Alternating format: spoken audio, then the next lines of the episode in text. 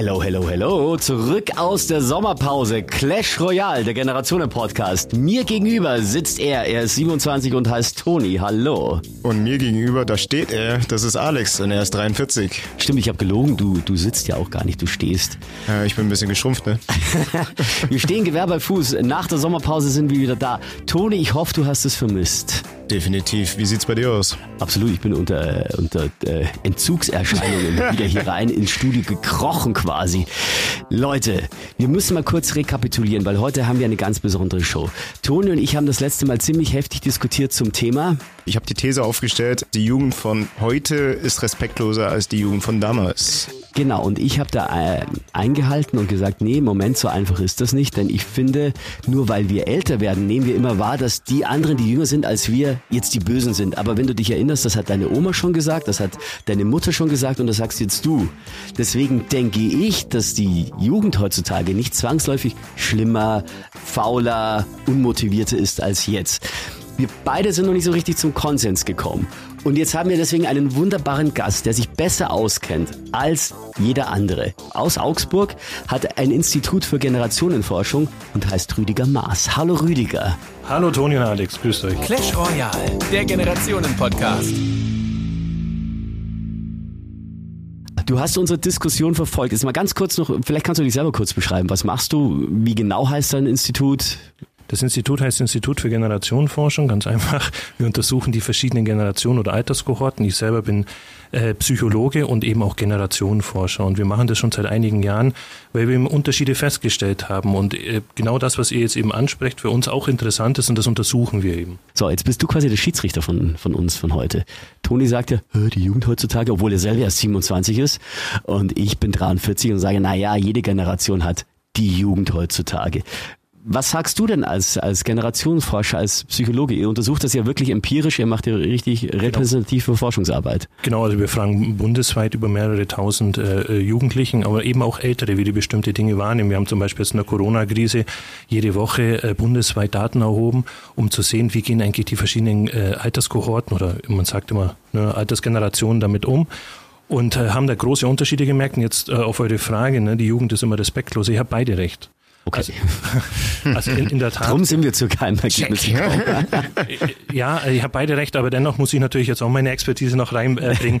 Und zwar, äh, es gab schon Aufzeichnungen von Aristoteles äh, und Sokrates, die sich über die Jugend beschwert haben, genauso wie, wie es eben jetzt so das Thema ist. Und es gibt noch ältere von den Zarathustran, die mehrere tausend Jahre alt sind, wo sich tatsächlich Leute über die Jugend beschweren. Aber dennoch gibt es einen Unterschied jetzt. Diese Jungen, ne, die wir Generation Z nennen, die, die ungefähr bis 25 sind, die versuchen schon sehr gern auf Augenhöhe mitzudiskutieren. Das hat damit was zu tun, wie die aufgewachsen sind. Oft sehr, sehr ähm, überbehütet aufgewachsen, sind es schon von klein auf gewöhnt, auf Augenhöhe mitzusprechen. Die Eltern fragen, wohin soll man Urlaub gehen, was möchtest du und so weiter. Man sieht es jetzt auch schon bei den ganz Kleinen in der Kita, dass die Kinder mitentscheiden können, was sie anziehen, wie sie das machen. Und das führt dazu, dass diese äh, Menschen geprägt wurden mit, äh, deine Meinung ist sehr viel wert und du darfst immer mitsprechen. Und das wirkt für Ältere oft despektierlich. Man sieht es oft im, im Arbeitskontext dass ähm, Ältere sagen, hier, jetzt komm doch erstmal an, du bist eine Woche da und wirst schon mitentscheiden, was passiert.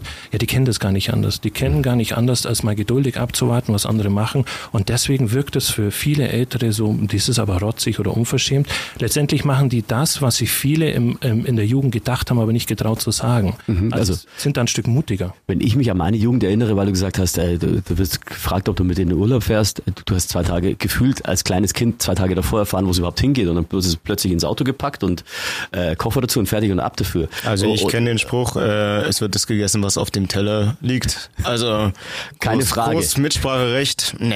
Ja, ja, heute muss es vegan und laktosefrei sein. Am besten mit Hafermilch. genau, und Lehrer sind keine Herrenjahre. Das waren Sprüche, mit denen die Eltern einfach groß geworden sind. Mhm. Das gibt es heute nicht mehr. Sagen das mal zum Jugendlichen, Lehrer sind keine Herrenjahre. Und sagt, nee, da gehe ich dahin, wo ich mich eben als Herr fühle.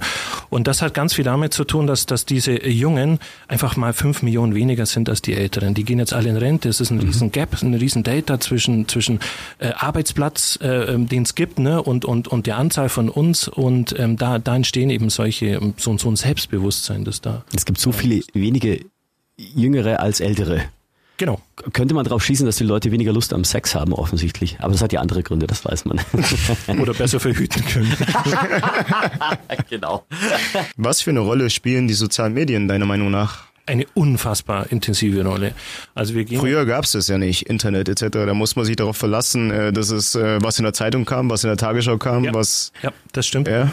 Also wir wissen äh, von, von Studien aus Amerika, dass zum Beispiel 0 bis 8, ich wiederhole 0 Jahre bis 8, 80 Prozent davon schon ein Smartphone besitzen. Und natürlich sind die internettauglich und können ins Internet. Wir wissen, dass äh, äh, bei uns eben Jugendliche, so ab 15, flächendeckend 99,8 Prozent ein Handy besitzen. Und die können eben alles im Netz anschauen. Da gibt's eben alles. Und da wachse ich natürlich komplett anders auf.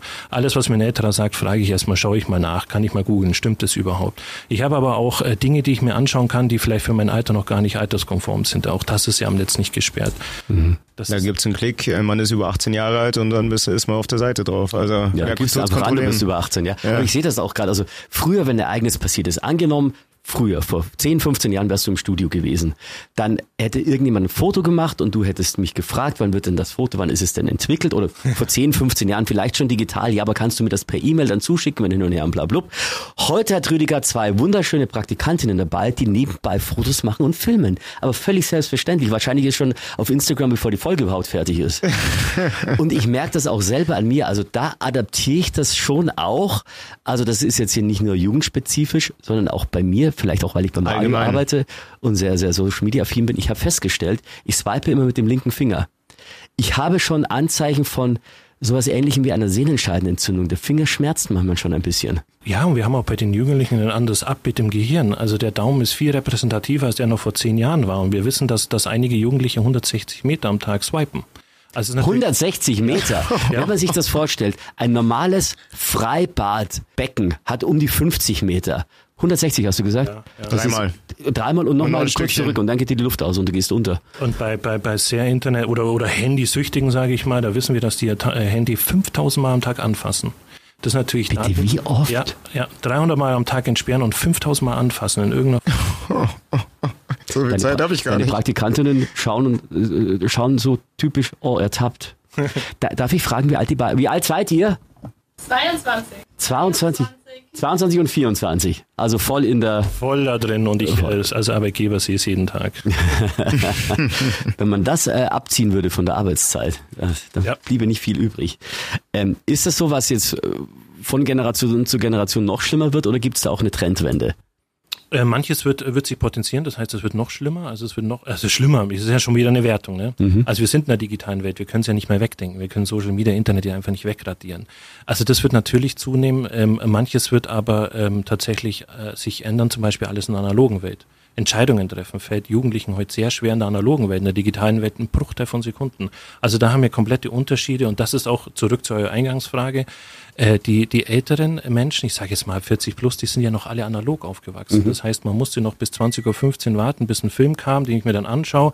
Äh, dann gab es eben am, am Montagmorgen in einem Pausehof dann die Diskussion, weil jeder hat dann den Bud Spencer Film angeschaut. oder- Absolut, oder, ja, oh wetten, Gott, ja. Wetten das. Und das haben wir ja heute nicht mehr. Ich schaue mir einfach Netflix, ich schaue mir das sofort an im Hier und Jetzt. Ähm, das heißt, wir haben da völlig unterschiedliche Prägungen und das wird zunehmen.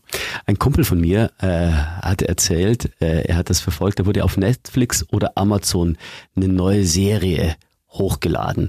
Aber die machen das so ähnlich wie mit dem analogen Fernsehen früher, pro Woche eine neue Folge. Und dann gab's von den jüngeren Zusehern einen Shitstorm, wie man denn so unverschämt sein kann, das nur häppchenweise rein, weil sie wollen bingen, also vier, fünf, sechs Folgen am Stück anschauen. Und mein Kumpel, der ist ein bisschen älter als ich, der ist jetzt 50 geworden, der hat gesagt, hat einfach nur drunter geschrieben, Leute, ihr wisst einfach nicht, wie es früher war. Richtig, wir haben das Phänomen auch bei Game of Thrones gesehen, dass dann Leute gewartet haben, bis die Staffel rum ist, damit sie alles auf einmal anschauen können. Aber, und das ist jetzt vielleicht wieder, weil äh, Toni sagt ja, die Jugend von heute, also äh, könnte man unterstellen, äh, ungeduldiger, fordernder. Aber wenn man die Wirklichkeit nicht anders kennt und andersrum gefragt, ist es denn bei uns wirklich so viel besser gewesen deswegen? Oder ist es einfach eine andere Wahrnehmung und es ist jetzt genauso gut wie immer? Also wir hatten gar keine Wahl. Also wir Ja. mussten warten. Und Genau. wenn man, wenn man auf dem Land saß und dann jemanden treffen wollte und es gab kein Handy, dann musste ich pünktlich sein und mir abzuholen, sonst war der sauer. Äh, heute akzeptiere ich das, wenn ich kurz vorne erst eine WhatsApp kriege, hier, Mhm. äh, ich komme doch nicht mehr, ich habe was Besseres. Und dann, das wird einfach mehr akzeptiert. Genau. Also wir haben eine Werteverschiebung. Ja. Also wir waren früher nicht besser, nur weil wir kein Handy benutzt hatten. Wir hatten auch gar keins, wir kannten gar kein Handy. Also können wir nicht sagen, nur weil wir etwas nicht hatten, waren wir besser. Richtig. Vielleicht, vielleicht ein Stückchen cooler. das, das ist so unbenommen, das ist klar. Das liegt im Auge des Betrachters. Ja, die zwei Ladies verdrehen gerade die Augen. nee, vorhin hast du mal kurz äh, angeschnitten äh, Sokrates, da habe ich mir auch ein Zitat aufgeschrieben von ihm zu der Wahrnehmungsverschiebung. Äh, die Jugend von heute liebt den Luxus, hat schlechte Manieren und verachtet Autorität. Sie legen die Beine übereinander und tyrannisieren ihre Lehre. Und das ist 2500 Jahre alt. Also ja, genau. Das könnte aber genauso 25 Jahre alt sein oder jetzt äh, Toni vor sechs Wochen, als wir den Podcast aufgezeichnet haben, oder vor vier Wochen. Toni, was, ja. was super ist, ich habe letztes Jahr ein Buch rausgebracht, Generation Z für äh, Personal- und Führungskräfte, und da ist das auf der ersten Seite steht dieses Zitat. ja.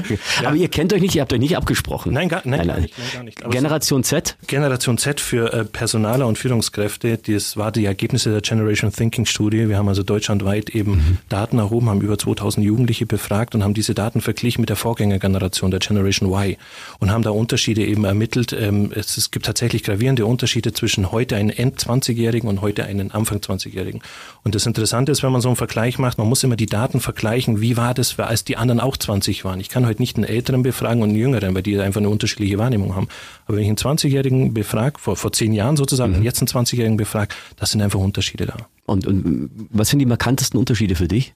Die markantesten sind, dass, ähm, dass wir äh, damals in der Generation Y sehr viel Praktiker hatten, die Leute eher so, die, die Arbeit musste zu mir. Ich bin vergesslich, ich bin ja schon 43, wo Y ist? Achso, äh, Y ist 25 bis Ende 30 okay, sozusagen. Cool. Also du bist Generation X. Mhm. Ah, ich und X, das ist ein umgedrehtes Kreuz. Das ist schon vorbei. und, ähm, ich glaube an dich.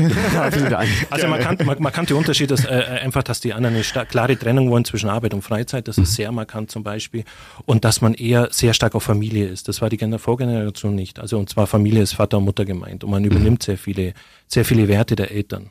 Mhm. Das war vorher waren die Eltern so eine Art Abgrenzungsobjekt. Man Eltern wussten viel über einen nicht. Man hat, es gab eine Pubertät, wo ich mich oh abgegrenzt Gott, habe. war das uncool, wenn du mit ja. den Eltern über den Stadtplatz liefst. Ich kam aus einer kleinen Stadt und da sind Kumpels dir entgegengekommen. Gott, die wissen jetzt, dass ich Eltern habe. Wie peinlich ist das denn? Und, und heute gehen die Eltern teilweise mit den Vorlesungen. Und ja. auf Studentenpartys. Ja, was mich wieder völlig irritiert. Ja.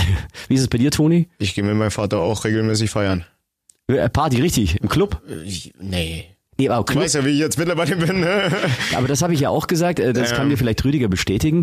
Äh, äh, gleich dein Gedanke fertig oder mein. Ich schiebe rein und dann beantworte wir den. Rein. Also ja. wir haben festgestellt, so wenn du auf dem Weg zum, zum 30, 30er bis Toni 27, dann nimmt diese Partykurve ab. Ja, absolut. Bei mir, ich habe die, die, die Hindernisse von zwei Kindern hinter mir. Der eine ist ja jetzt elf und der andere ist vier und die sind immer wieder bei Oma und Opa. Und jedes Mal, wenn quasi die aus dem Gröbsten raus sind, steigt bei mir das Partylimit noch mehr. Vielleicht bin ich eine Ausnahme, aber Toni ist quasi gerade am absteigenden Ast. Das heißt, du gehst mit deinem Vater in eine Bar oder was machst ich du? Ich gehe in eine Bar oder gehe auf irgendeine Hochzeit, gebe mir da ein paar Bier und äh, mein Vater verträgt definitiv mehr als ich. Also er ist trainiert. Du gehst regelmäßig auf irgendeine Hochzeit? Ja, äh, Eingeladen. Äh, Im Maße. Einge eingeladen, also nicht selber. Ja, ich nicht selber. Gibt es solche, gibt es solche Menschen? Nee. Ich bin zwar aus der afrikanischen Kultur, aber ich habe nicht alles mitgenommen. aber, aber das finde ich auch interessant, ja. Also, wie du schon gesagt hast, der Toni ist dann, ist Generation Y. Y mit äh, 27. YMCA. Ja, genau. Y vom, vom Warum eigentlich. Und okay. zwar, es geht um die Sinnhaftigkeit, die da gesucht wurde. Das ist die Generation, die Bio, Vegan und so weiter so komplett äh, forciert hat. Und weil du auch gesagt hast, äh, überhaupt dieses Lifestyle hat sich ja geändert. Ich meine, vieles kommt bestimmt auch wieder zurück, wenn man sich jetzt die Mode anschaut, die ist ja sehr 80er geprägt bei vielen ja. wieder. Also gerade die Tennissocken, die waren ja bei uns irgendwann verpönt und jetzt sind die wieder total in. Diese, diese ja, und Steve Urkel, über den hat man noch gelacht damals. Ja, ne? ja. und äh, auf der anderen Seite sagst du, die 25-Jährigen, um die 25-Jährigen sehr viel sensibler auch und je jünger, desto sensibler wahrscheinlich, weniger kritikfähig. Auf der anderen Seite habe ich aber das Gefühl, also, da muss ich auch eine Lanze dafür brechen, Politik interessierter. Ähm, ja, also was passiert ist, ähm, Politik ja, aber äh, reduziert. Also es wird sehr stark simplifiziert. Wir haben jetzt einen Trend zu, ähm, dass sich ein Thema komplett, ähm, ein komplexes Thema komplett auf Nachhaltigkeit oder Migration reduzieren. Also mhm. wir haben in Ostdeutschland äh, sehr viele AfD-Wähler in der Jugend und wir haben hier im Westen sehr viele Grünwähler, aber da wird eine, eine komplette Politik äh, eben auf, auf ein Thema reduziert, nur auf ein Thema und das ist eben Nachhaltigkeit. Übernehmen jetzt auch alle Parteien schlauerweise. Mhm. Ja, äh, die sind alle auf den Greta-Zug aufgesprungen. Genau. Wobei für Greta war nichts ungünstiger, als dass jetzt Corona dazwischen kam. Sie ist quasi weg von der Bildfläche erstmal. Ist weg. Es wird ja jetzt eine neue Friday for Future Demo ange ist ja angekündigt Ende September und da hatten wir auch Umfragen gemacht, äh, wie denn die Generation Z das jetzt, ne, die, das, die Altersgleichen, wie die das aufnehmen. Und da haben nur vier Prozent gesagt, dass sie es gut finden, eine normale Demonstration. Und 50 äh, Prozent haben gesagt, nee, unter Corona-Vorgaben sollten wir diese Demo machen. Also. So, und jetzt sind wir bei einem wichtigen Punkt. Corona im Generationenvergleich. Weil ich glaube, Tonis Wahrnehmung ist ähnlich wie meine. Generationen nehmen das unterschiedlich wahr. Ich weiß nicht, Toni, wie, wie ist da so dein, äh, dein Empfinden? Ich bin ja beschäftigt in der Gastronomie, also dadurch bin ich stetig in Kontakt mit äh, verschiedenen Personen. Und ich sag mal, zu 95 Prozent ist es, äh, ja, muss sie die Maske tragen? Ja. Merkst du auch Altersunterschiede, dass Jüngere eher... Gar nicht. Gar nicht. Also, die sind also es, da haben 20-Jährige, die mit ihren 14-Jährige, die sagen sowieso nichts, aber 20-Jährige ähm, bis 70-Jährige, die bei uns essen gehen, haben alle dieselbe Meinung. Und wie ist es mit so Verschwörungsmythen? Da enthalten die sich, ja, glaube ich, komplett. Also wahrscheinlich mir gegenüber, ja. Also ich habe ganz kurz, was ist die Meinung? Würde ich sagen, die haben alle die gleiche Meinung? Die müssen halt die Maske tragen, aber wenn es nach denen geht, ähm, würden sie es nicht machen. Das ist auch wahrscheinlich so eine äh, Ermüdungserscheinung mittlerweile, weil ja. am, am Anfang war die gefühlte Solidarität sehr viel stärker. Ja. Und alle haben gesagt, ja, da müssen wir durch und langsam bröckelt das. Das ist klar mit den ganzen Restriktionen, die wir hatten, dass dann irgendwann mal heißt, ich habe keinen Bock mehr. Aber, und das, und da kommen wir jetzt dahin, wo ich eigentlich hin will, äh, das, das geht ja in verschiedene Richtungen. Die einen sind einfach nur so genervt, die anderen demonstrieren vielleicht und die dritten sind halt die ganzen ich du hast es in deinem äh, zweiten Buch, äh, Rüdiger, das heißt, äh, was, was, hat Corona mit Bill Gates zu tun? Ja, genau. Was hat, also was hat Bill Gates mit Corona Oder zu tun? Äh, hast du das äh, sehr schön beschrieben und dann gibt's die ganzen, du nennst sie nicht Verschwörungstheoretiker, sondern Mystiker. Genau. Und die, das ist ja dieser dritte große Zweig. Und da interessiert mich jetzt, welche Generationen sind anfälliger für so Verschwörungsmythen? Ähm, Alex, das ist unser Alter und älter. Also 42, ja, 43. Genau, und älter. Also in der Tat so, je jünger, desto weniger äh, anfällig für Verschwörungstheorie, also Verschwörungsgläubigen äh, Glauben oder Verschwörungsmythen in der Tat. Mhm. Woher kommt das? Es kommt aus vielen Gründen. Also es hat ganz viel damit zu tun, wie sind wir in die Corona-Pandemie rein. Und da gab es eben ähm, vorher schon viel Zweifel, vor allem der Älteren ähm, gegenüber der Regierung. Und die Jüngeren sind sehr regierungstreu. Das heißt also, die kennen ja quasi, also ein 20-Jähriger kennt ja nur Angela Merkel als Kanzlerin, mhm. kennt er nicht. Und der, der, der übernimmt es dann schon, was, was so ist und findet das alles sinnig. Und die haben ein anderes Suchverhalten. Also die erkennen Fake News viel schneller und die erkennen dann auch äh, in den Nachrichten viel schneller oder in den auf den YouTube-Kanal und Facebook, ähm, was eigentlich sinnhaft ist und was tatsächlich ein Fake ist, weil wir hatten in rapiden, wir haben das ja immer untersucht ne, in mhm. unseren wöchentlichen Erhebungen und haben festgestellt dann beim Lockdown und beim Aufheben des Lockdowns, dass intensiv ähm, die Informationsquelle Facebook und YouTube zunahm. Das heißt also, worüber ich mich informiert habe. Das war dann weniger Tagesschau, sondern meistens sind eben YouTube-Kanäle und die Jüngeren erkennen, wenn was ein Fake ist oder ne? Und die Älteren tun sich da ein Stück schwerer, muss man leider sagen an der Stelle. Und äh, wenn man auf die Hygienedemo schaut, das sind auch eher die Älteren. Ja, wobei es eigentlich komisch ist, weil man sagen würde, eigentlich äh, so kennt man das Klischee, die Jüngeren sind die Rebellen, also sind eher Anti-Regierung, sie wollen was Neues und die Älteren sagen, ja, war schon immer gut, behalten wir so. Aber genau das Gegenteil ist ja eigentlich der Fall. Genau, und wir haben gar keine Rebellen mehr. Die Generation Z ist nicht rebellisch. Wenn ich mir die Friday for Future Bewegung anschaue, ja, ich halte mich an die Vorgaben, ich mache das schön immer Freitag, mhm. es wird nicht boykottiert, es ist ja eigentlich, eigentlich sowas Braves. Ich meine, das muss man mal einen ehemaligen 68er mal beschreiben, der würde sagen, das ist doch keine Demonstration an der Stelle. Mhm. Und das ist aber schon das Maximalste, was wir von denen erwarten können. Ne? Mhm. So, also rebellisch, nein. Okay. Nicht eher reflektiert dann eigentlich, was ja wieder positiv ist. Oder bequem. Oder bequem. Also ja gut, Social, über Social Media sich die Informationen zu holen, ist bequem. Auf der anderen Seite, wenn du dann aber auch die Fake News erkennst, ist es ja wieder ist eine Art von, von ja, Social Media Intelligenz. Oder Kompetenz, ja, die haben die ja auch entwickelt. Wenn du mhm. vom Kind ein Bein auf an in Social Media bist, erkennst du das natürlich schneller. Mhm. Ähm, also, die Menschen um die 25 und darunter eher nicht so anfällig für Verschwörungstheorien. Genau. genau die darüber in unserem Alter leider schon. Genau, und je älter, desto mehr. Und je älter man wird, desto starrsinniger wird man und lässt sich auch weniger bekehren. Genau. Tja, leider, das ist unser Schicksal. Stur. Stur. ähm, aber die, äh, was mich noch interessiert, ich habe, wie gesagt, ein zweites Buch auch gelesen zum Thema Bill Gates und Corona. Und du sagst also, so Verschwörungsmythen, das ist eigentlich nichts Neues. Also dementsprechend geht unsere Welt immer wieder unter. Wir unterliegen immer wieder einer Diktatur. Wir werden immer bestialisch umgebracht, eigentlich schon seit Anbeginn der Zeit. Oder wie ist das? Ja, ja, und das ist ganz interessant. Ähm, ähm, das wird auch denen gar nicht krumm genommen. Also jetzt ein Beispiel mal Attila Hildmann, der, der, der prognostiziert irgendwas und das trifft dann nicht ein. Was übrigens permanent so ist. Also für alle, genau. die ihn nicht kennen, Attila Hildmann ist eigentlich ein Vegankoch und hat sich dadurch groß gemacht, dass er sagt, na ja, die Regierung ist eigentlich eine, eine GmbH. Ähm, der Zweite Weltkrieg ist eigentlich noch nicht beendet, weil nur die Wehrmacht kapituliert hat, aber nicht die Regierung von damals. Und wir brauchen jetzt einen neuen Reichskanzler und er stellt sich natürlich zur Verfügung und er sagt, in einem Satz leugnet er, dass er alles den Juden in die Schuhe schiebt. Auf der anderen Seite sagt er, es ist so, Rockefeller, Soros und Bill Gates, all die großen Machthaber, die kontrollieren uns alle und, äh, und äh, Hillary Clinton trinkt das Blut von jungen Kindern, damit sie ewig jung bleibt. Und da gibt's diese Reptoiden und äh, hin genau. und her. Genau, ganz kurz, das für alle, die Attila Hildmann noch nicht kennen, das ist der Chefanführer der Verschwörungstheoretiker. Und er sieht sich als der neue Reichskanzler. Ja. Genau, und egal was der äh, sagt, äh, es trifft in der Regel nicht ein und es wird aber denen auch nicht krumm genommen. Und das ist mhm. ganz interessant. Ich war letzte Woche äh, bei einer, wurde ich eingeladen zu einer Dokumentation für Netflix. Da ging es um, um flache Erdler und da hat man eben Leute. Also die Erde ist eine Scheibe? Die Erde ist eine Scheibe, an das glaubt glaubt jetzt auch äh, Xavier Naidoo zum Beispiel, mhm. also ein Name-Dropping zu nennen. Und äh, da hat man die interviewt und dann gesagt, hier, und man hat dann mit denen über Fakten gesprochen, hier, es gibt doch Gezeiten, es gibt den Mond und so weiter. Und dann kam immer als Antwort, ja, ich bin doch kein äh, Geograf, ich bin doch kein Physiker.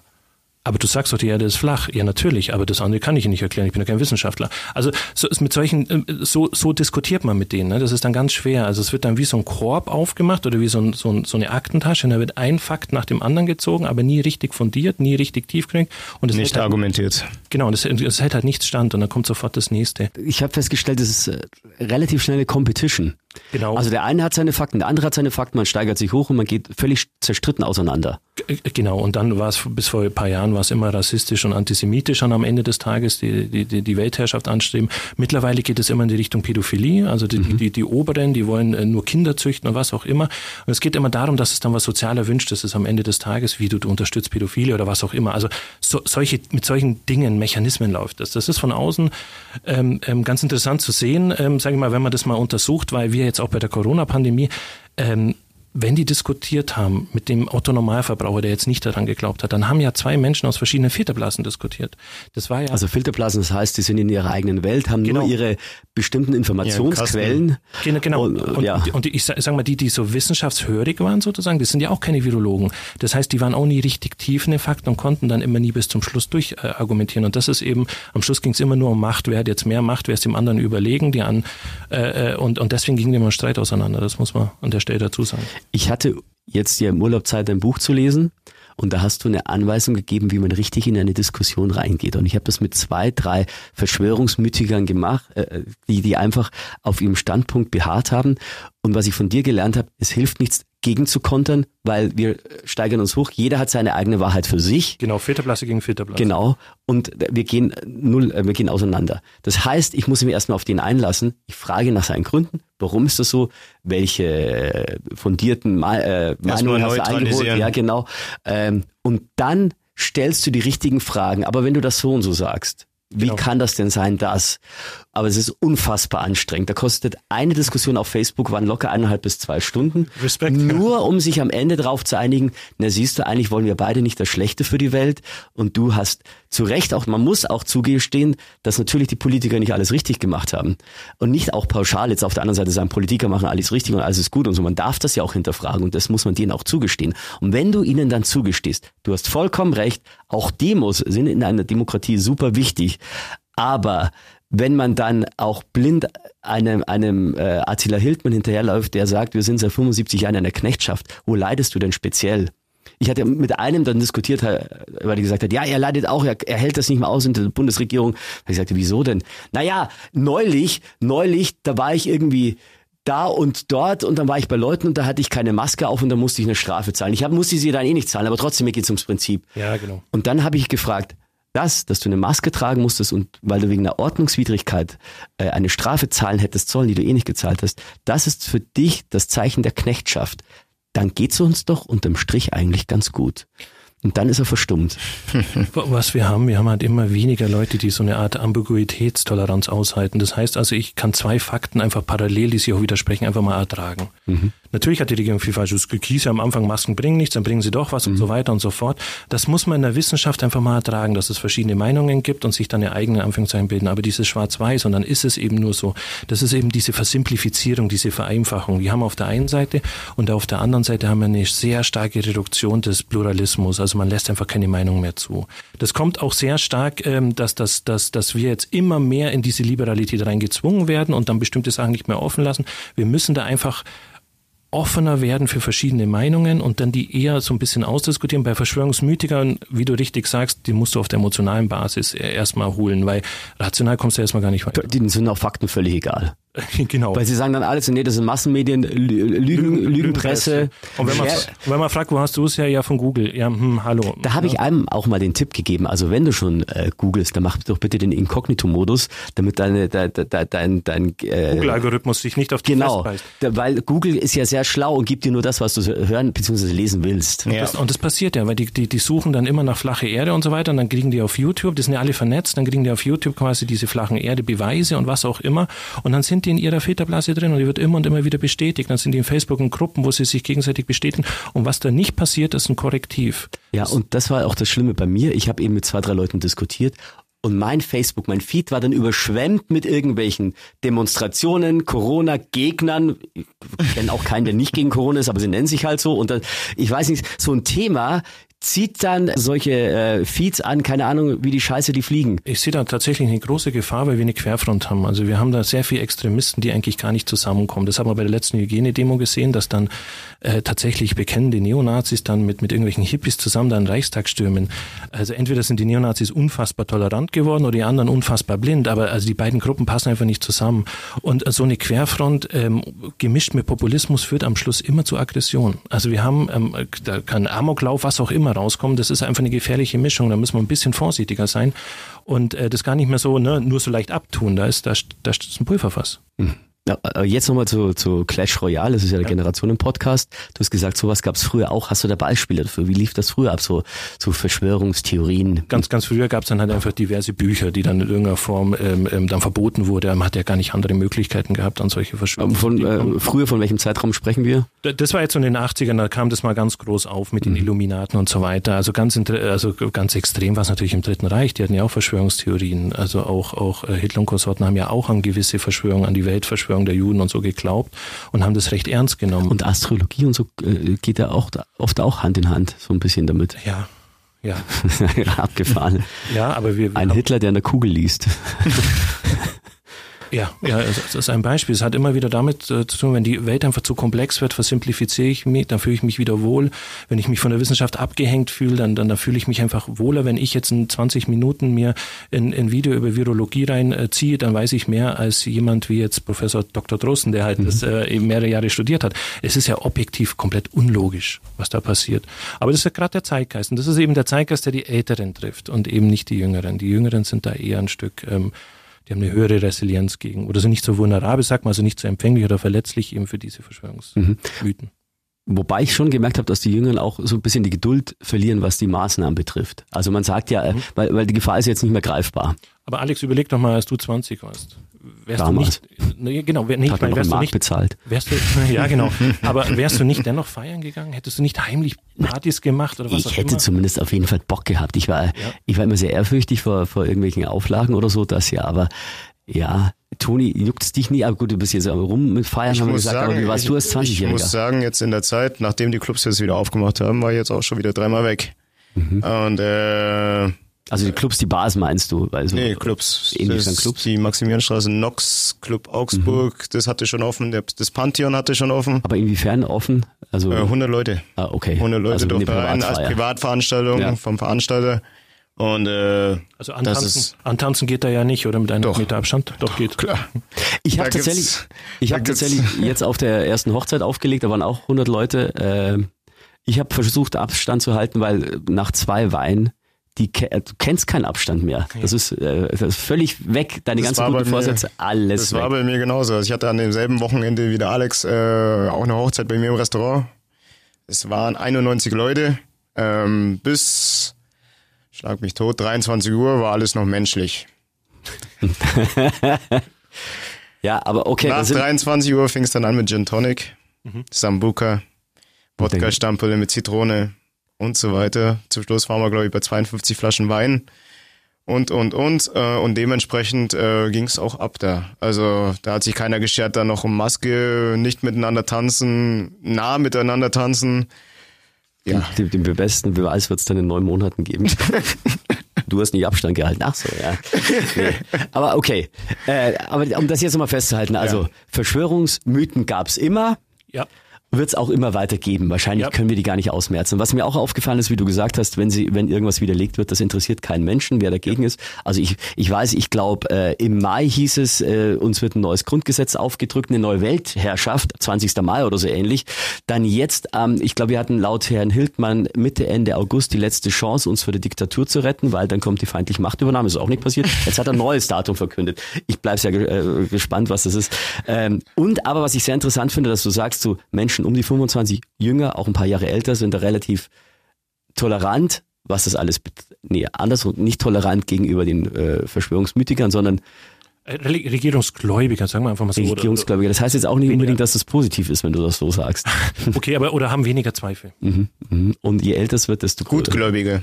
Ja, oder so. Also das war ganz am Anfang, als dann die ähm, ähm, ähm, Demo, Demos und so weiter ver, äh, verboten worden sind, da hatten dann schon viele ein Flashback so auch aus der DDR und sagten, ja, pass mal auf hier, das sind unsere Grundrechte.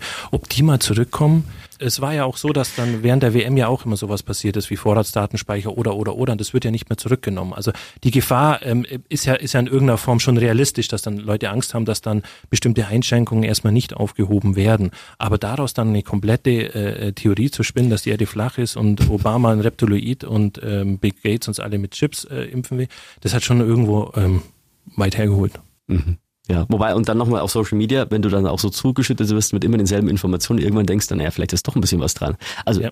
ich nicht, aber ich kann mir das gut vorstellen, wie du gesagt hast, man ist in einer Filterblase. Ja. Ich sag auf äh, Facebook etc., also dass du da eine neutrale Meinung findest oder siehst, ist sowieso eher selten. Also entweder ganz viel Leid oder ganz viel Freude, aber irgendwas dazwischen das war auch nie, schwierig. Das war ja auch nie die Idee von Facebook. Das war ja nie eine Idee, dass das ein neutraler, objektiver Wissensaustausch ist. Also es war ja immer so Likes rauf und, und, und, und Action. Ne? Warum brauchen wir eigentlich Social Media? Wir haben sie früher auch nicht gebraucht. Was war das Social Media von früher?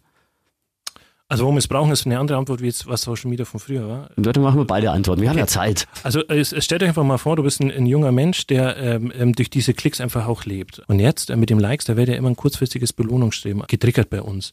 Und wir haben äh, Jugendliche, die gar keine Entscheidung mehr treffen können ohne Bewertungssysteme. Das merkt man auch bei den Eltern, wenn die ein Hotel irgendwo buchen, man schaut sich immer die Bewertung an, hat mhm. das jetzt nur drei Sterne oder zwei Sterne das Hotel, dann ist mir völlig wurscht, wie toll die äh, Homepage ausschaut. Ich nehme das Hotel nicht. Ne? Mhm. So, so stark. TripAdvisor und Co. Genau, ja. genau, genau. Und jetzt stellt euch mal vor, du bist so aufgewachsen du kennst es quasi gar nicht anders so. Und so ist es mit Social Media eben auch. Also wir wissen, dass viele Jugendliche ihre Kontakte auf Social Media mehr pflegen als ihre realen Kontakte. Dass wenn man ein Partner wird, den man schnell hindert oder was auch immer, also diese ganzen Dinge, das läuft ja alles über, über Social Media.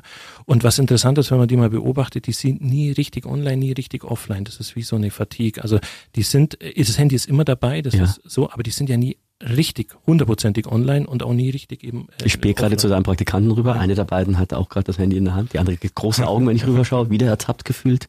Genau, das, ja. das habe ich vor kurzem auch zum Alex gesagt. Also man hat zwar, schlag mich tot, 500 bis 1500, 2000 Freunde auf Facebook, aber wie viele sind davon richtige Freunde?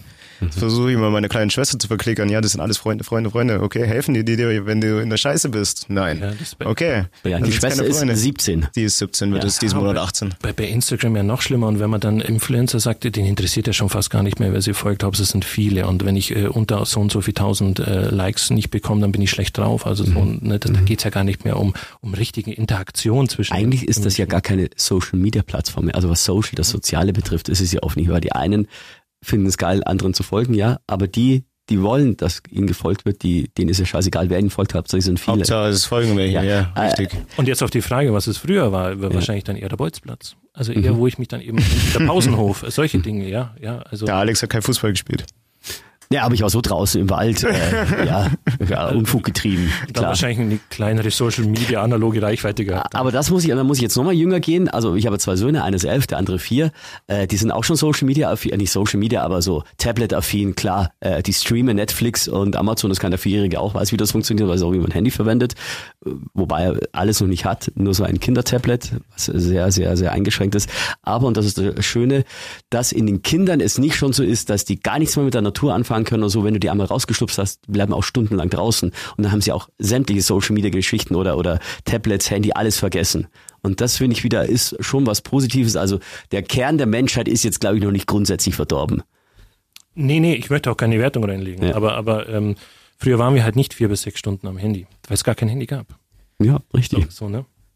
Wir wären es aber gewesen. Ich musste gezwungen reinzugehen. Ja, so Du wurdest gezwungen? Ja, sicher. Wieso? Also Ja, wenn ich draußen war, wenn ich draußen war, Ach so, du meinst äh, von äh, nicht in Social Media Von reingehen, sondern Eltern. von deinen Eltern, meinen von der Eltern. Natur wieder rein, ja. Richtig. Aber das finde ich auch interessant, Rüdiger. Natur wieder rein. Komm doch zurück zur Zivilisation.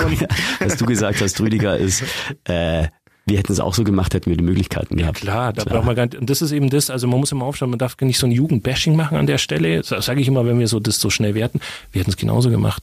Ähm, und jeder sagt, ich bin froh, dass es nicht so war, ja, aber wir können es nicht mehr ändern, weil ähm, es ist nicht mehr wegzudenken. Abschließend noch zu diesem Thema, äh, die Jugend heutzutage. Ich habe das Gefühl zum Beispiel, dass die Jugend heutzutage wieder äh, ihm ist heiß, ich mache die Klima. Nein, nein, nein, alles gut. Äh, dass die Jugend äh, heutzutage eigentlich wieder romantischer ist als früher. Habe ich das Gefühl. Ich glaube, Hochzeiten boomen gerade wieder brutal. Äh, Vielleicht täuscht mich das auch. Gibt es da auch Erhebungen? Naja, ich meine, sagen wir mal so, gehen wir mal 40 Jahre zurück, da gab es ja nur Hochzeiten. Also es gab ja kein, äh, ich habe dann äh, eine Beziehung oder irgendwas so. Das kommt immer mit, mit was vergleich ist, ne? Mit was, mit was, mit was für einen Wert.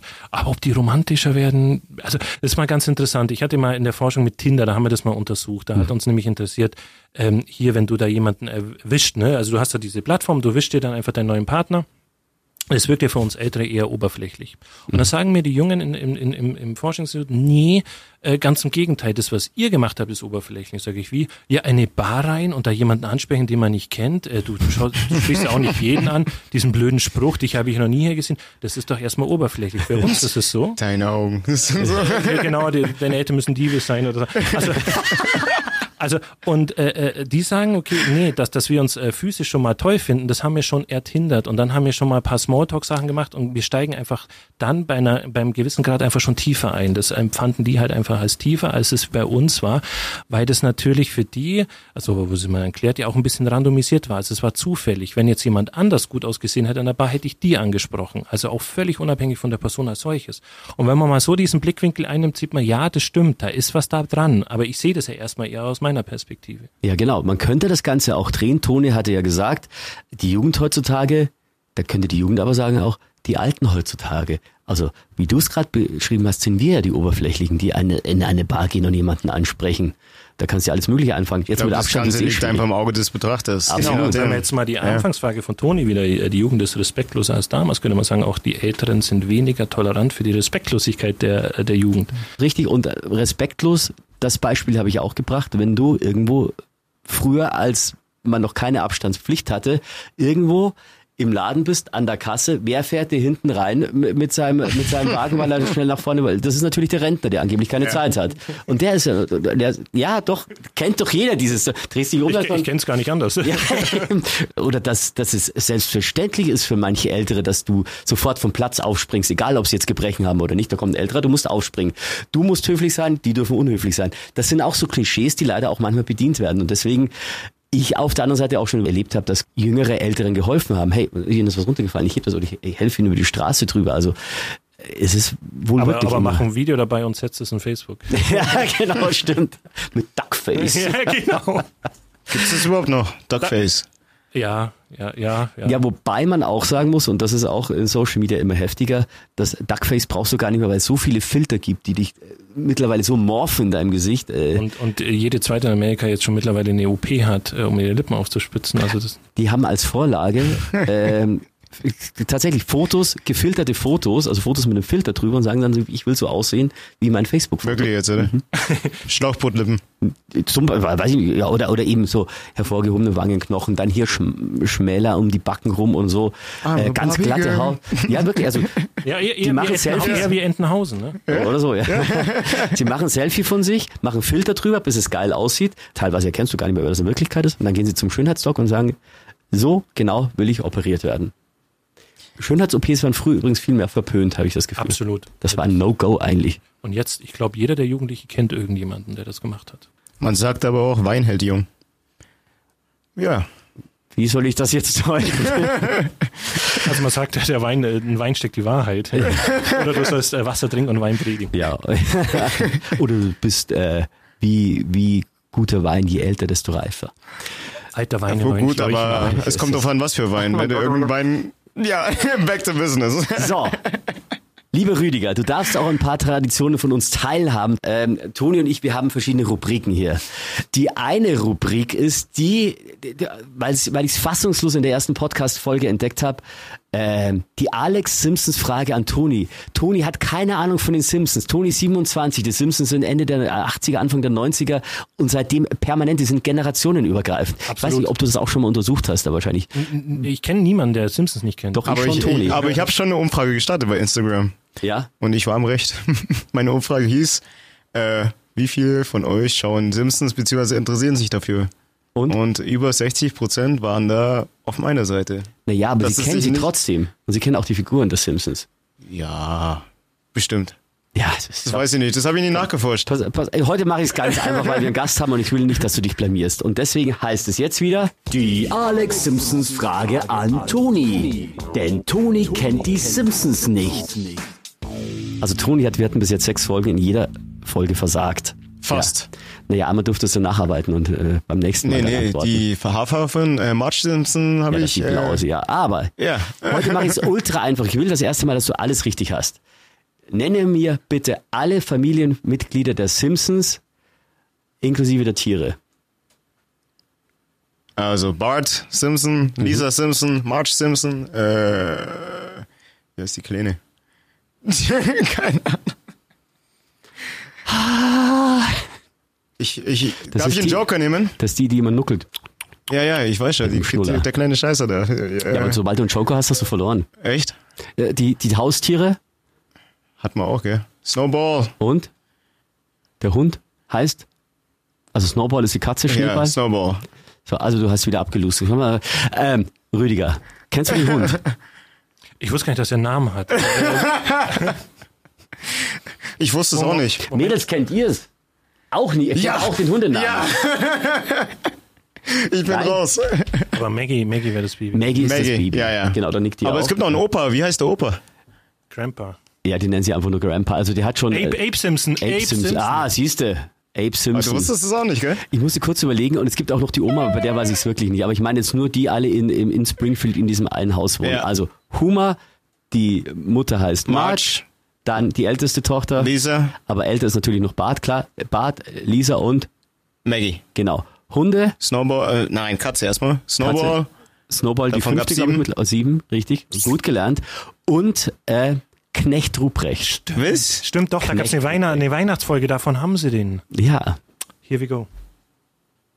Ja gut, scheiße gelaufen, ne? Ja. Hast du auch Untersuchungen, Rüdiger, jetzt nochmal zurück zu unserem Generationenforscher, Untersuchungen zum äh, Fernsehverhalten gemacht? Ja, das nimmt immer mehr ab. Also die, die Jüngeren werden immer mehr weniger Fernseh schauen, weil das unattraktiver ist für die, weil die können ja im Netz einfach äh, schauen, was sie möchten. Also wir werden vielleicht in der nächsten Generation nur noch einen, einen Bruchteil vom Fernseherschauer haben, sondern eher über, übers Internet. Also Netflix, Amazon. Das Thema hatte ich zum. Beispiel gestern. Äh, meine Schwester hat irgendwas ja angeschaut, äh, Love Island oder so. so. Was ist denn das für Käse? Ja, aber das kommt jetzt wieder, das kommt im analogen Fernsehen, ja. äh, das ist, glaube ich, RTL oder RTL Ich, ich, ich habe 2. mir schon lange kein normales Fernsehen mehr angeschaut, analoges Fernsehen angeschaut. Ja, Echt aber das nicht. sind, aber das sind wir doch eigentlich in, in unserer Generation, Rüdiger, auch ähnlich, oder? Also ich, bei mir nimmt das schon ab, das lineare Fernsehen. Ja, ja, ich habe gar keinen. Muss ich jetzt mich outen? Ich habe gar keinen Fernseher zu Hause. Äh, Streamst du dann über Laptop und schaust ja, Ja. Netflix äh, und Ja. so weiter an, aber siehst du? Ja, ich muss ja untersuchen, was die Jüngeren machen. Ja, ja, das ist immer schön, als Wissenschaftler hast du immer Gründe für alles. Du kannst unanständige Filme anschauen. Nein, ich muss ja untersuchen. Muss es Ja, so genau. tun. genau. Ich glaube, das wird alles immer mehr on demand. Also du holst dir einfach das in dem Moment, wenn du es brauchst, schaust dir an. Ich habe zum Beispiel hier kommt ja ähm, Late Night Berlin mit Joko, habe ich gehört, kommt eine neue Folge. Ah, habe ich übersehen, gehe ich halt auf äh, in die ProSieben Mediathek, schaue ich es mir da an. Genau, Ja. genau. Genauso ist es auch mit dem Podcast. Ich habe das Gefühl, ich habe was verpasst, weil ich den ganzen Tag im Netz war. Dann schaue ich mir einen Podcast an, kann nebenbei meine Möhrchen schneiden für meinen Salat und äh, hol das so nach alles. Vielleicht schneidet ihr jetzt auch gerade Karotten, während ihr unseren Podcast anhört. Ja, Oder schält Kartoffeln. oder so, ja. Ja. Was auch immer, ich, vielleicht macht er auch unanständige Dinge gerade, man weiß es nicht genau. Mit der Karotte und der Kartoffel. Mit der Stimme von Alex und Toni. ja, und Rüdiger heute. Ja, natürlich. Also, Toni 27, Alex 43, Rüdiger, du bist wie alt? äh, 41. 41, ja. Was hättest du gerne, was die Jugend jetzt hat und äh, was, äh, was würdest du der Jugend nahelegen, was, was die eigentlich gerne wieder haben sollte, was wir haben? Das ist ja eine hochphilosophische Frage. Absolut, wir sind der Philosophen-Podcast, das wissen nur die wenigsten. Also was hätte ich gern von den Jugendlichen? Nein, was hättest du, ja, genau, was würdest du äh, übernehmen, was die Jugendlichen jetzt gut drauf haben und was würdest du ihnen empfehlen, was bei uns besser war? Ähm, also ist. Also im Netz alles zu schauen hat schon hat schon hat schon hat schon die Macht, ne? Also Mhm. du kannst du kannst ja wirklich alles suchen. Das gab's ja bei uns nicht. Also auch auch im Studium war es ja limitiert, ne? Da war schon mussten die Bücherei.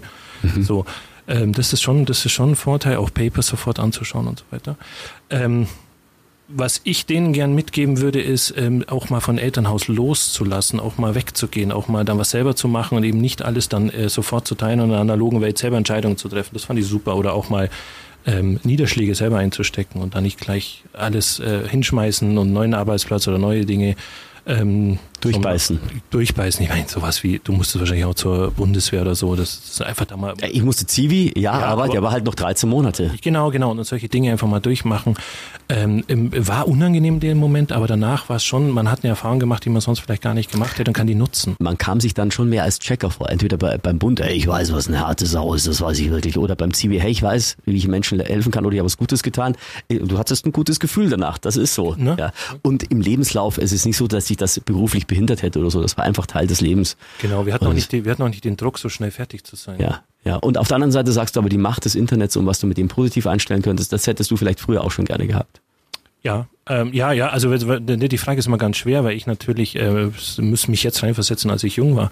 Aber ich hätte das schon genutzt, weil ich weiß noch damals, ich habe mit 18 eine Weltreise gemacht, 19 ne, eine Weltreise gemacht und, und dann Leute kennengelernt und dann musste ich mit per Brief mit denen äh, Kontakt halten. So, für mich war äh, Facebook ein Segen, ja, weil ich konnte dann diese ganzen Leute wieder anschreiben und konnte dann äh, sofort Kontakt ne, aufnehmen und schauen, was die haben. Und zum Brief jetzt, was weiß ich, nach, nach, nach Neuseeland hin und zurück, das hat eine Zeit gedauert. Das ist auch nicht cool, ne? Aber da fällt mir eine Anekdote ein, wo mir das wirklich geholfen hat, dass es damals noch keine E-Mails gab. Das war, ich war 17, wir hatten Schüleraustausch, unsere äh, Schule mit äh, einer Schule in Carcassonne in Frankreich. Ja, das Problem war, die waren immer noch so zwei Jahre jünger als wir. Und wenn du 17 bist und der andere 15, das sind Welten. Ja. Ich musste bei dem auch in einem Zimmer übernachten. Der hat auch keine Lust gehabt, Deutsch zu sprechen und auch Französisch wollte er mir auch nicht beibringen. Ich hätte eigentlich ja als Austauschschüler Französisch lernen sollen. Also haben wir Englisch gesprochen, das nur Bruch, äh. Französisches Englisch, Und ja. er fand es aber knattergeil, dass, äh, dass, dass wir uns so gut verstehen. Und ich dachte, nur, oh Gott, wann sind denn die 16 Tage? Endlich komme ich wieder zurück. So, und dann erzähle ich das meinen Eltern und so, ja, oh Gott, das war ganz schlimm. Und hin und her, meine Mama, ja, ja, aber der kommt ja, äh, das ist ja ein gegenseitiger Austausch, der kam dann zu uns auch. Und das wird dann schon toll und der kriegt sein eigenes Zimmer, hast du deine Ruhe. Dann kam der und sagt, das Erste, was er sagt, ja, ich hätte gerne mit mir halt, würde sich das Zimmer teilen. Dann war jetzt wieder 16 Tage bei mir im Zimmer. Ich so genervt und dann, äh, dann musste sie ihm hinterherlaufen. Dann ging der unerlaubterweise in irgendwelche Diskotheken und so und du musst dir wieder den Kopf halten. Und ich hab zu meiner Mama gesagt, er kommt mir nie wieder ins Haus und ich fahre da nie wieder hin.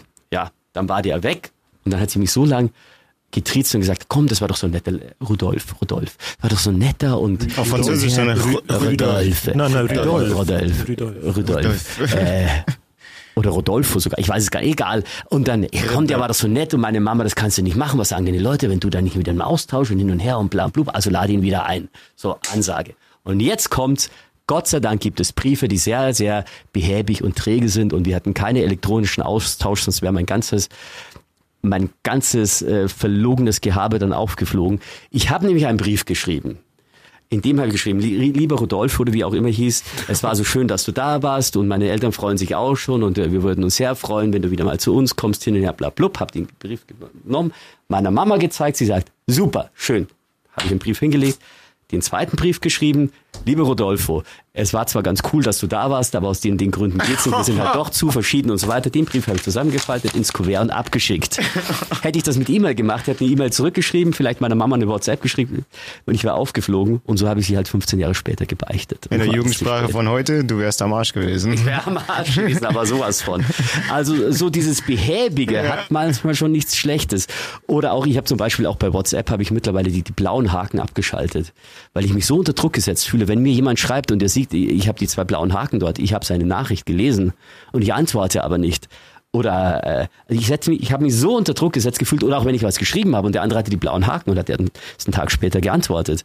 Und deswegen ich. Es gibt auch die Option Nachricht ungelesen. Ja, ich, wie gesagt, ich habe nur noch ja. diese grauen Haken, keine blauen mehr. Das erleichtert ungemein. wir haben noch eine Rubrik, die können wir noch zum Abschluss machen. Und da können wir auch unseren Gast äh, äh, wieder mit einbeziehen. Aber ich würde deine Schwierigkeitsgrad ein bisschen nach oben. Nach schrauben. oben, weil jetzt. Ich bin, bin doch neu hier. Aber ich bin ja, ich bin ja heute dran damit. Also, um was geht's? Es geht um das hier. Clash Royale Song Clash. Also, in jeder Folge sucht sich entweder Toni oder ich sich einen Song aus, liest Textpassagen daraus vor, der andere errät, welcher Song es ist und sagt, was er damit verbindet. Es sind äh, so gut wie immer äh, generationenübergreifende Songs, damit es auch zu unserem Podcast passt. Ich habe letztes Mal erkannt, dass Toni einen Michael Jackson Song äh, gesucht hat. Ich habe nicht erkannt, dass es Man in the Mirror ist. So, ihr beiden, ich lese euch jetzt eine Textpassage vor und ihr müsst sagen, welcher Song es ist und von welchem Interpreten und was ihr damit verbindet. Das ist einer der erfolgreichsten Songs überhaupt. Ich kann mal sagen, der 80er. Eigentlich bis heute. Ich habe die ersten zwei Zeilen weggelassen, weil die würden alles entlarven. Es geht dann weiter mit Well, I remember, I remember, don't worry. How could I ever forget? It's the first time, the last time we ever met. Irgendein Love Song. Well, I remember, I remember, don't worry. How could I ever forget? It's the first time, the last time I ever met. Der bekannteste Song? Ja, einer, einer der erfolgreichsten Songs der War 80er. War es auch der bekannteste Interpret oder der bekannteste Einer der Song? bekanntesten Interpreten auch. Das ist ein Interpret, der in den 80ern und 90ern ultra, ultra, ultra erfolgreich war und genau deswegen von allen Kritikern gehasst wurde und äh, ja, einfach nur schlecht geredet wurde. Love Song, und galt, 80er Jahre. Der Typ galt eigentlich als uncool, hat auch in der Band noch gespielt oder Phil gesungen. Collins? Ja. Genesis? Ja, aber es ist nur Phil Collins. Ja, ja. So. Phil Collins, sag nochmal die. Well, I remember, I remember, don't worry. How could I ever forget? It's the first time, the last time I ever met. But I know the reason why you keep your, uh, your silence up. Now you don't fool me. Bla bla bla bla bla. Und irgendwann kommt, Achtung, Du, du, du, du, du, du, du, In the air tonight. Ja, natürlich. Rüdiger. ich war auch im Schlauch. 2004 Paris. Konzert Phil Collins. Hast du gesehen? Nein, auf YouTube. Also, aber der Song ist aus 1981. Was verbindet ihr mit In the Air Tonight und was verbindet ihr mit Verdammt Phil Collins? geiler Song. Immer wenn dieses du, du, du, du, denkst du, du wärst der krasseste Schlagzeuger der Welt. Ich muss gestehen, ich, also. war, ich war damals kein, kein Dancefloor-Pop und so, ich hatte eine ganz andere Richtung. Aber du kennst Phil Collins? Ja, natürlich. In the Air Tonight? Kenne ich, kenne ich. Aber ja. Mega. Heftig. Einer ich, meiner Lieblingssongs. Ja. Und aber dafür kam es recht spät, die Antwort. ja, absolut. Also der Song ist tatsächlich, ich darf das. funktioniert überall. Also man muss sich überlegen, der Song ist jetzt fast 40 Jahre alt und den kennt so gut wie jeder. Ich weiß nicht, ob die Praktikantinnen ihn auch kennen. Sie nicken. Die eine nickt immer und die andere ist immer. Was ja. ich gehört habe hier in Oxford, das war ein Spektrum vor drei Jahren, da war eine Band aus den Staaten drüben, Naturally Seven. Mhm. Äh, die haben auch dieses äh, Lied in the Air Tonight relativ geil gecovert. Also die machen alles äh, a cappella, sprich äh, Beatbox, dann gehen sie und so weiter und äh, Auf jeden Fall, es wartet immer jeder bei diesem Song auf, auf die Drums. Ja, genau. Ich bin ja großer, großer bekennender Phil Collins-Fan, obwohl das immer als uncool galt, bis eben so äh, auch äh, Rapper wie Kanye West draufgekommen sind, dass Phil Collins geil ist. Von dem gibt's ein Cover von Phil Collins. Dann Mariah Carey hat Against All Arts mal, mal Ja, ja. irgendwann gecovert. wieder, ja. Und plötzlich, äh, plötzlich kriegt er so einen Kult, obwohl der jetzt auch schon knapp 70 ist. 69 Jahre. Und, genau. und äh, ja, wirklich generationenübergreifend. Ähm, ich war letztes Jahr auch auf einem Konzert und da dachte ich, so nur alte, ne, da waren auch Junge, die haben mit mir. Warst bei ihm auf dem Konzert, oder? Ja, ja, ähm, beim, neben mir getanzt, plötzlich dachte ich, was ist jetzt los? Ist, der gilt doch eigentlich als uncool. Und das ist einer, der es äh, generationenübergreifend geschafft hat und tatsächlich jetzt beliebter ist als früher, obwohl er früher noch viel erfolgreicher war. Also ein Paradoxon in sich. Ja, und in the Air Tonight, sehr lustig, äh, weil sie ihn immer gefragt haben, was geht's? Also, geht's um Aliens, weil das ein mystischer Song ist oder um Liebe und dann hat's geheißen, ja, er muss seine erste Ehe verkraften und so. Er hat gesagt, naja, ich bin halt ins Studio gekommen, hat meinen Text draufgeschrieben und ein bisschen äh, rumgebastelt, das ist dabei entstanden. Und das Ganze ist ein Demo-Tape, das hat er damals auf Tonwand aufgenommen und es gibt wohl irgendeine Passage im Hintergrund, da hat sogar noch das Telefon geläutet. Aber er hat sich gedacht, passt schon, lass ich drauf. Also wenn man den Song ganz genau anhört, dann hörst du irgendwo dann ein Telefon läuten. Das ist die Originalaufnahme von seinem, von seinem Ich glaube, Proben- 87 war das, oder? 81. Ein, wann? 81, Echt jetzt, oder? 1981. Face Value, das erste Album. Ja. Krass. Ich habe gehofft, dass Toni endlich draufkommt. Ich habe dir eine Steilvorlage gegeben, weil wir äh, zum, äh, beim Thema Michael Jackson schon über Phil Collins gesprochen haben. Das ist mein altes Hören. Mit 27. Ja, ja. Ja. Das war ein schönes Schlusswort, dass er sagt, dass das alte Hirn. Oh, und äh, wir beiden 40er. Halten uns jung. Ja. Das macht der Rüdiger. Wein. Generationenforscher aus Augsburg. Das, äh, dein Institut heißt genau nochmal wie? Nicht Institut für Generationenforschung. Genau. Und deine zwei Bücher darfst du jetzt nochmal vorstellen, die packen wir auch in die Show Notes. Ähm, das ist, was hat Bill Gates mit Corona zu tun? Ähm, quasi über die Entstehung von Verschwörungstheorien während der Corona-Pandemie. Und äh, das andere Buch heißt Generation Z für Personal und Führungskräfte, Ergebnisse der Generation Thinking Studie. Genau. Also das heißt, äh, da sind alle die Ergebnisse drin, die äh, Genau, mit dieser Generation Z. Z ist was genau nochmal? die Altersgruppe bis 25, also 95 bis 2010 Okay. Geborene. Okay, wie man die am besten führt, wie man die am besten Genau. in den Alltag, äh, in die Arbeitswelt einführt. Genau, und auf was achtet man, wie kann ich die auch halten als Arbeitgeber, was wollen die und wie ticken die? Ein paar Goodies, ein bisschen streicheln. Ja, Also mental streicheln meine ich. genau, genau. Muss ich aufpassen, kriege ich kleine Anzeigen. ja, ähm, okay. Aber trotz allem können wir festhalten, wir beide hatten recht. Du, Toni, indem du gesagt hast, Jugend heutzutage und ich, naja, die Jugend heutzutage heißt es immer, egal in welchem Zeitalter wir uns befinden. Absolut. Ja. Lieber Rüdiger, vielen Dank für den Besuch, das war sehr, sehr Gerne. interessant. Gerne. Und, und wir hören uns nächste Woche wieder. Clash Royale, der Generationen-Podcast mit ihm, er ist 27, es Tony. Und mit ihm, das ist Alex und ist 43. Clash Royale, der Generationen-Podcast. Produziert von Radio Fantasy. Folgt uns auf Instagram, Clash Royale offiziell. Oder schreibt uns eine Mail an clash at fantasy.de.